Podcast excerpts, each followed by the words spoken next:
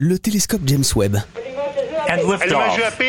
James Webb begins a voyage back to the birth. Un bijou de technologie qui vogue dans l'espace à 1 500 000 km de la Terre et à la vitesse folle de 300 000 km par seconde.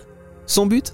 Révéler les plus grands secrets de l'univers pour mieux comprendre nos origines et là où nous allons.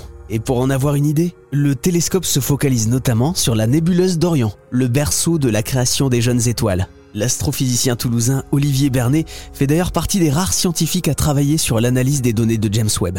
J'ai eu la chance de le rencontrer et de plonger dans les étoiles avec lui. Venez, je vous amène avec moi. Olivier Bernet, qu'est-ce qu'on cherche à savoir en utilisant les données de James Webb en regardant Orion oh, bah, La grande question, c'est la question des origines, c'est-à-dire d'où est-ce qu'on vient, euh, d'où vient la vie, comment euh, est apparue la planète Terre. Euh, c'est ça les grandes questions auxquelles on essaie de répondre. Et ce qu'on fait, par exemple, nous, ici à Toulouse, avec nos collaborateurs en France et à l'étranger, c'est d'observer la nébuleuse d'Orion, parce qu'on pense que c'est un environnement euh, qui est semblable à celui dans lequel le système solaire s'est formé il y a 4,5 milliards d'années. Alors je crois que vous en parlez dans votre livre, hein, mais qu'est-ce qu'elle a de si particulier cette nébuleuse d'Orion? Où est-ce qu'elle est située? À quoi elle ressemble? Est-ce que vous pouvez nous la décrire? Donc nous vivons euh, sur Terre, euh, à côté du Soleil, et donc on vit dans un, un environnement plus grand qui s'appelle la galaxie, qui contient des dizaines ou centaines de milliards d'étoiles, dont certaines sont semblables au Soleil, et toutes ces étoiles aussi ont probablement des planètes.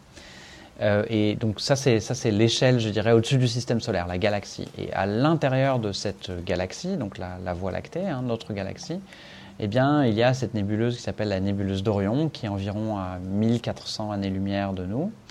Euh, et, qui euh, est, un environnement dans lequel se forment actuellement beaucoup d'étoiles et de planètes autour de ces étoiles probablement.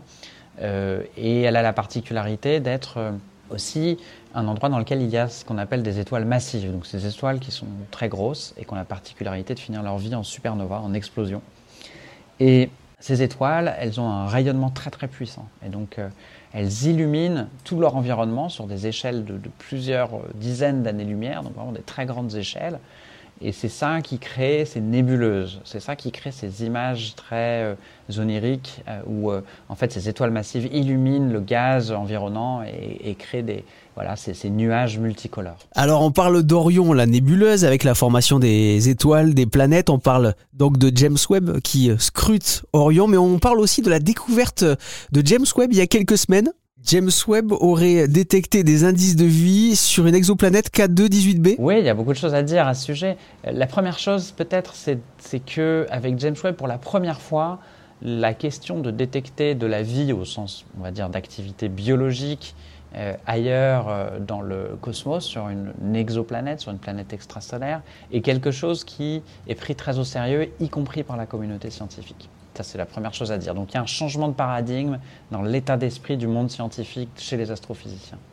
Tout le monde n'y croit pas, mais bon, voilà, ça devient quelque chose d'ouvert.